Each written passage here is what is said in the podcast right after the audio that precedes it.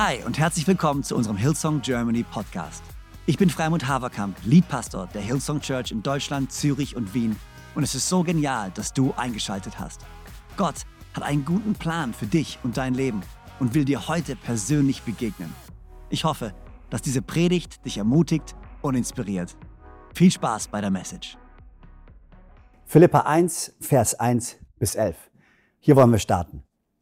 Paulus und Timotheus, Diener Jesu Christi an die Gemeinde in Philippi mit ihren Leitern und Diakonen. Euch allen, die ihr durch Jesus Christus zu Gottes heiligem Volk gehört, euch wünschen wir Gnade und Frieden von Gott, unserem Vater und von Jesus Christus, unserem Herrn.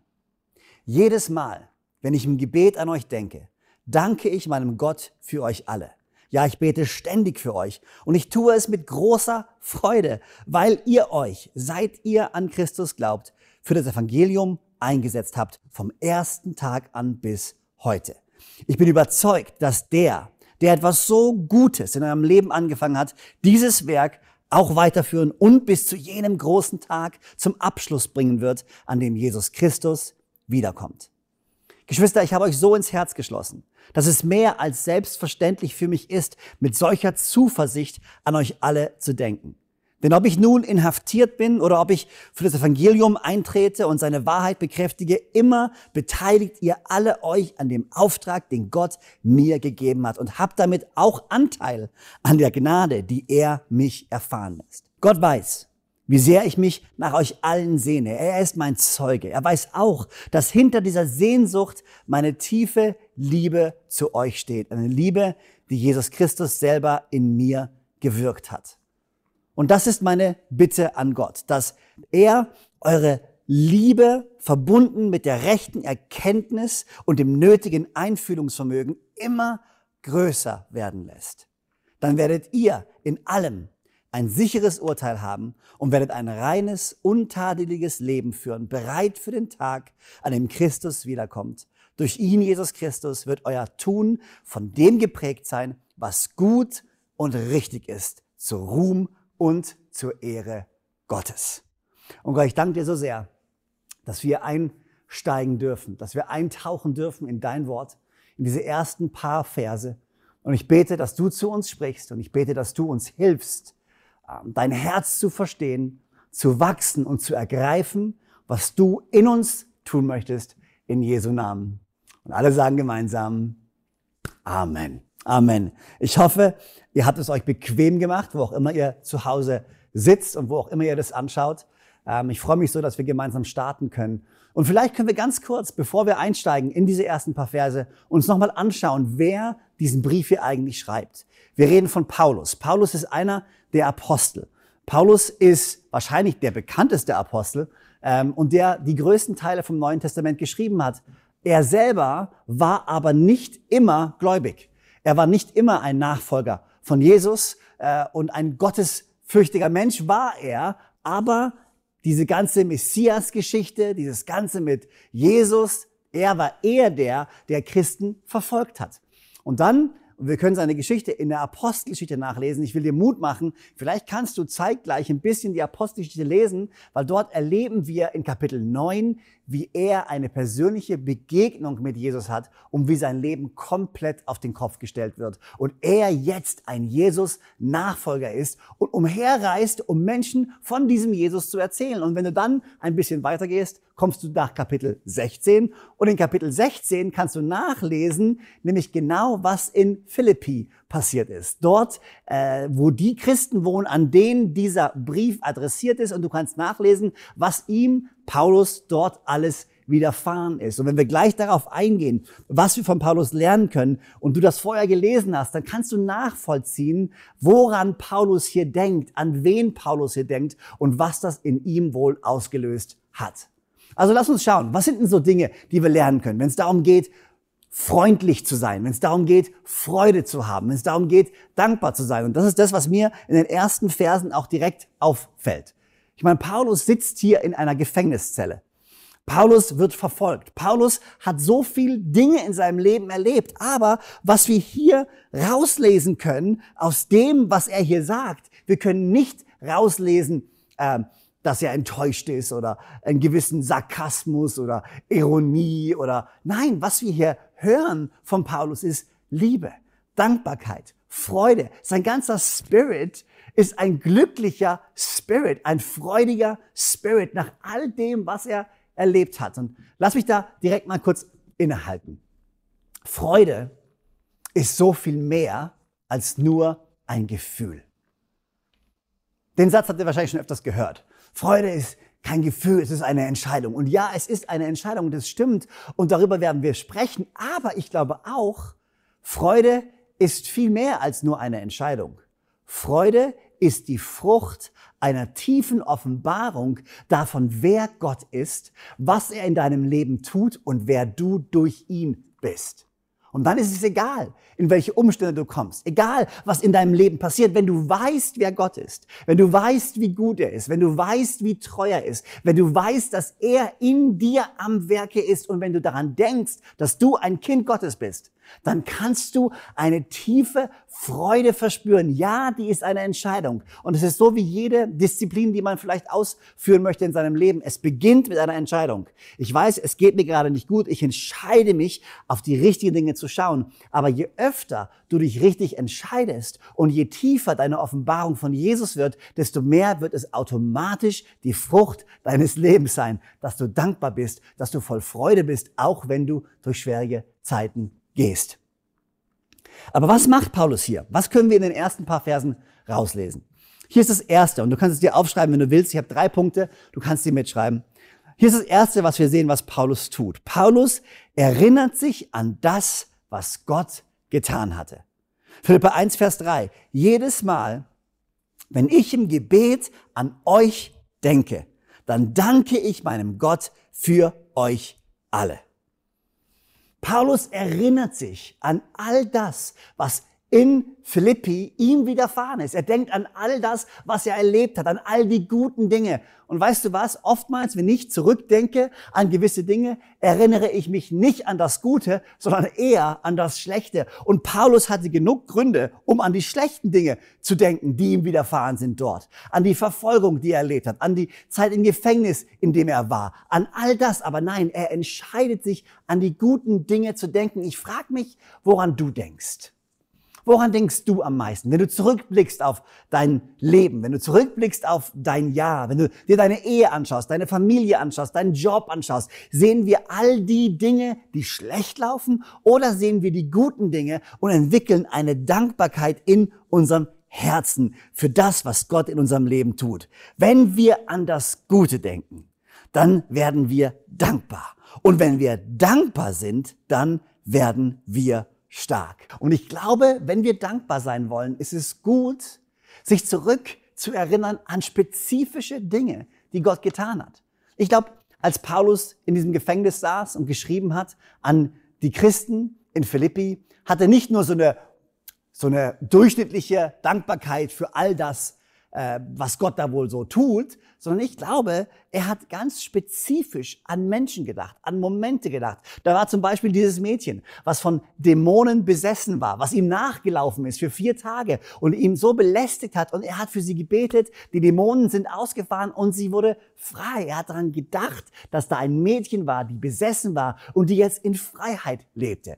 Er hat bestimmt gedacht an den Gefängniswärter, der sie bewacht hat ähm, und dann kam dieses Erdbeben, die Gefängnistore sind aufgesprungen und sie sind rausgelaufen. Und dieser Gefängniswächter wollte sich selber schon umbringen, weil er Angst hatte, dass er die Gefangenen hat fliehen lassen und die Konsequenzen, die das für ihn wohl haben würde. Aber Paulus sagt, nein, nein, wir sind alle noch da. Und er teilt das Evangelium mit diesem Gefängniswärter. Und der Gefängniswärter sagt, boah, das ist ja die beste Nachricht ever. Kommt zu uns nach Hause. Und dann sind sie zu ihm nach Hause. Der gesamte Haushalt hat sich für Jesus entschieden und sie haben ihn getauft. Ich bin mir sicher, in diesem Moment hat Paulus genau daran gedacht oder an Lydia, die Purpurhändlerin, diese erfolgreiche Geschäftsfrau, die ihr Haus öffnet und die erste Gemeinde finanziert hat, unterstützt hat, so viele spezifische Dinge. Und ich glaube, es ist so wichtig, dass wir alle ganz spezifisch sind, wenn wir zurückdenken. Was waren die Momente, wo Gott eingegriffen hat? Was waren die Momente, wo Gott gewirkt hat? Was waren die Momente, wo wir jetzt voller Dankbarkeit zurückblicken können, weil Gott etwas in unserem Leben getan hat? Wenn wir zurückdenken, an das, was Gott getan hat, werden wir dankbar. Und wenn wir dankbar sind, dann werden wir stark. Und ich will stark sein. Ich will stark sein für unsere Church. Ich will stark sein für meine Familie, für meine Kids. Ich will stark sein für meine Ehe. Ich will stark sein für meine Freunde. Ich will stark sein für die Mo Botschaft und für die Message vom Evangelium und damit ich stark sein kann und dieses Leben leben kann, brauche ich einen dankbaren Spirit und den bekomme ich, wenn ich zurückblicke auf all das, was Gott in meinem Leben getan hat. Das erste, was Paulus hier tut, er denkt zurück spezifisch an Dinge, die er gesehen hat, die Gott in seinem Leben getan hat und ganz besonders in Philippi getan hat. Das zweite, was er tut, und wir können es lesen in Philippa 1, Vers 6, ist nicht nur, dass er zurückblickt auf das, was Gott bereits getan hat, sondern Paulus freut sich, und das ist der zweite Punkt, er freut sich auf das, was Gott noch tun wird. Philippa 1, Vers 6, hier steht, ich bin überzeugt, dass der, der das oder der etwas so Gutes in eurem Leben angefangen hat, dieses Werk auch weiterführen und bis zu jedem großen Tag zum Abschluss bringen wird, an dem Jesus Christus wiederkommt. Ich bin überzeugt, dass der, nämlich Gott, dass der, der etwas angefangen hat in eurem Leben, es zur Vollendung bringen wird. Paulus ist nicht nur dankbar für das, was war, sondern er freut sich auf das, was Gott noch tun wird. Ich frage mich, worauf freust du dich in diesem Jahr? Welche Erwartungen hast du an Gott, was Gott wohl tun wird in deinem Jahr, in 2023? Ich bin voller Begeisterung. Ich bin voller Glaube, dass Gott noch längst nicht fertig ist mit dir oder mit mir und dass er etwas tun möchte. Aber es ist wichtig, dass wir diesen Vers richtig lesen. Hier steht, dass Gott das zu Ende bringt, was er angefangen hat. Nicht die Idee, die du oder ich hatten. Ist ein großer Unterschied, ob Gott das Werk vollbringen möchte, was er begonnen hat, oder ob er etwas vollbringen soll, von dem wir uns wünschen, dass er es macht, weil es meine Idee war. Oftmals sind Gottes Wege andere Wege als unsere Wege. Und oftmals sind Gottes Ziele andere Ziele als unsere Ziele. Aber ich weiß, wenn wir uns nach seinen Zielen ausrichten, wenn wir auf ihn schauen, dann werden wir ultimativ die Glücklichkeit finden. Was ist denn oder womit hat Gott denn angefangen in meinem Leben? Was ist denn sein Ziel? Sein Ziel ist, dass wir seinem Sohn Jesus Christus ähnlicher werden. Das ist das ultimative Ziel. Oftmals verlieren wir uns in so, hey, meine Berufung, meine Bestimmung. Ich will erfolgreicher Geschäftsmann sein. Ich will einen Partner finden. Ich will eine Familie haben. Wenn Gott mich wirklich liebt, dann wird er mir Erfolg geben in allem, was ich tue. Aber Gottes höchstes Ziel ist weder, dass du ein erfolgreicher Geschäftsmann bist, noch, dass du einen Partner fürs Leben findest, noch, dass du Erfolg hast in allem, was du tust. Sein größtes Ziel ist, dass du ihm, nämlich Jesus Christus, ähnlicher wird. Und er verspricht uns hier, er sagt, hey, dieses gute Werk, das ich angefangen habe in euch, nämlich, dass ihr euch verändert, dass ihr transformiert werdet, dass ihr ein neues Herz bekommt, eine neue Hoffnung bekommt, eine neue Perspektive bekommt, dass ihr wachst. Dieses Ziel, das wird Gott in diesem Jahr weiterführen. Mit dir und mit mir. Er will, dass dein Glauben gestärkt wird. Er will, dass dein Charakter geschärft wird. Er will, dass du dich in seiner Gnade etablierst. Er will deine Offenbarung von seiner Liebe vergrößern. Er will dir Frieden schenken, Freude geben, Hoffnung säen. Er will dich zu einem Jünger machen, zu einem Licht in der Dunkelheit, zu einem Zeugnis seiner Güte. Und ich will dich ermutigen, fang das Jahr doch mal so an.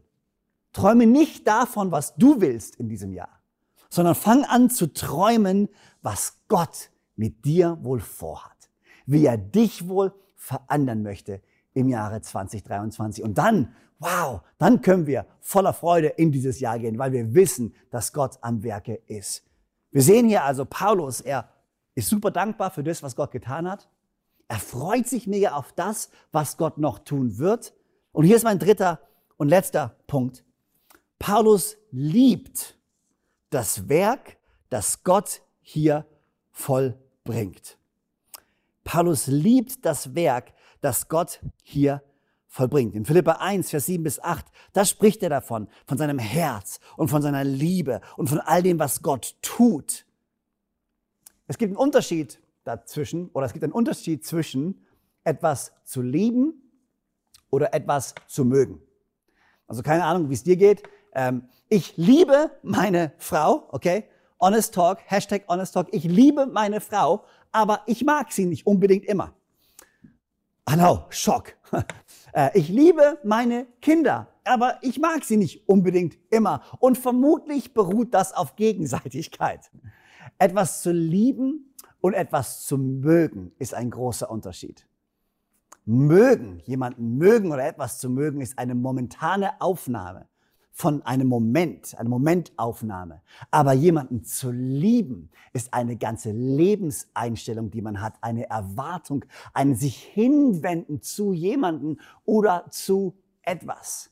Ich bin mir sicher, wenn du dir Paulus anschaust, ich bin mir sicher, er hat nicht gemocht, im Gefängnis zu sitzen. Ich bin mir sicher, er hat nicht gemocht, auf seine Hinrichtung zu warten. Ich bin mir sicher, er hat nicht gemocht, verfolgt zu werden.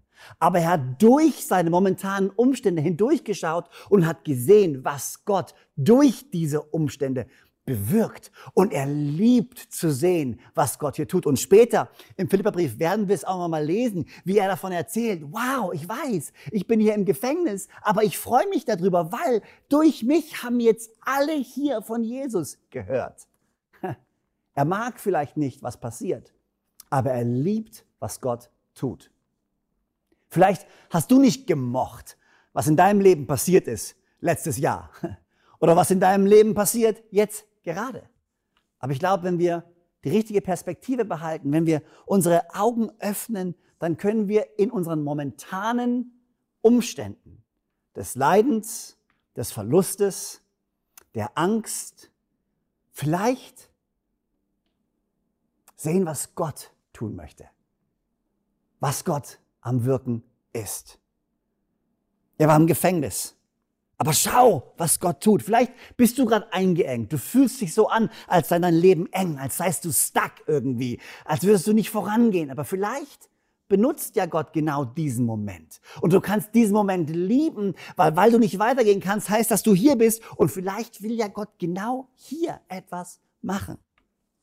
Dann kommt dieses Erdbeben. Paulus hat dieses Erdbeben und weißt du, wir lesen diese Bibelstelle in Apostelgeschichte 16 von diesem Erdbeben und wir lesen das so, als sie haben gesungen und dann kommt ein Erdbeben und sie sitzen da und denken, sie, oh yes, Gott schickt ein Erdbeben. Ich glaube nicht, dass das so war.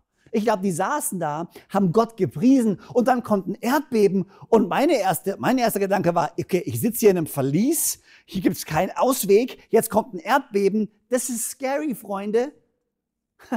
Aber was hat er getan durch dieses Erdbeben? Durch dieses Erdbeben sind die Tore aufgesprungen und neue Wege haben sich eröffnet. Vielleicht wird in deinem Leben gerade alles erschüttert. Vielleicht bebt es wirklich in deinem Leben und du musst dieses Beben nicht mögen. Aber wir dürfen lieben, was Gott durch dieses Beben bewirken wird in deinem Leben und in meinem Leben. Er nutzt die Dinge, die uns passieren und er wendet sie zum Guten. Verfolgung. Paulus wurde sein Leben lang verfolgt. Und er hätte jeden Grund gehabt zu sagen, boah, ich habe keine Lust mehr drauf. Aber er sieht in seiner Verfolgung, was Gott tut und er liebt es. Vielleicht wird dein Glaube, vielleicht wirst du zum Gespött durch deinen Glauben. Vielleicht machen sich Menschen lustig über deinen Glauben. Komischerweise habe ich festgestellt, dass es ist in Ordnung in der heutigen Zeit. Du darfst dann alles glauben. Du kannst ähm, Hindu sein und Leute finden das super. Du kannst Buddhist sein und Leute finden das genial. Du kannst an Steine glauben, die dich heilen und Leute finden das auch gut. Du kannst dir irgendwelche Engel irgendwo aufstellen und Leute finden das genial. Aber sobald du Christ bist, denken Leute, du bist komisch. Keine Ahnung, warum das so ist, aber es ist so. Aber wer weiß, was Gott in den Zeiten der Verfolgung, in den Zeiten, in denen wir zum Gespött werden, vielleicht tut in unserem Herzen und in unserem Leben. Paulus mag vielleicht nicht was gerade passiert, aber er liebt, was Gott tut. Ich will dir Mut machen in diesem Jahr, dass du genau diese Dinge tust. Lass uns daran erinnern, was Gott alles getan hat. Mach eine lange Liste, schreib die Sachen dir auf. Lass uns freuen auf das, was Gott tun wird. Und zwar nicht das, was wir wollen, was wir uns wünschen, sondern was Gott tun möchte. Uns zu reifen Jüngern, zu reifen Nachfolgern von Jesus Christus zu machen. Und lass uns lieben, was Gott tut. Lass uns durch diesen momentanen Zustand hindurchschauen und erkennen, indem wir durch seine Augen blicken, was er wirklich in unserem Leben vollbringt und in dem Leben von den Menschen um uns herum. Und Gott, so danke ich dir für jeden Einzelnen in unserer Church. Danke, dass du uns führst und leitest dieses Jahr. Ich bete für deinen Segen. Ich bete, dass wir dieses Jahr deine Freude erleben dürfen. Eine so tiefe Freude, die uns von niemanden und durch nichts genommen werden kann. Lass uns zurückblicken auf all die Dinge, die du getan hast. Lass uns uns freuen auf all das, was du tun wirst, dass dein Wille in unserem Leben umgesetzt wird. Und lass uns erkennen, was du wirklich am Wirken bist. Und lass uns lieben, was du tust in unserem Leben. In deinem Namen, Herr Jesus. Amen. So genial, dass du dabei warst. Ich hoffe, du gehst gestärkt und voller Glauben in deine Woche. Wenn dir dieser Podcast gefällt, dann abonniere doch diesen Kanal, um keine Message zu verpassen. Und schau auch mal auf unserer Webseite hillsong.de vorbei. Dort findest du alle Infos zu unseren Gottesdiensten und so viel mehr. Natürlich findest du uns auch auf YouTube und Instagram. Hey, hab eine gute Woche, Gottes Segen, bis bald.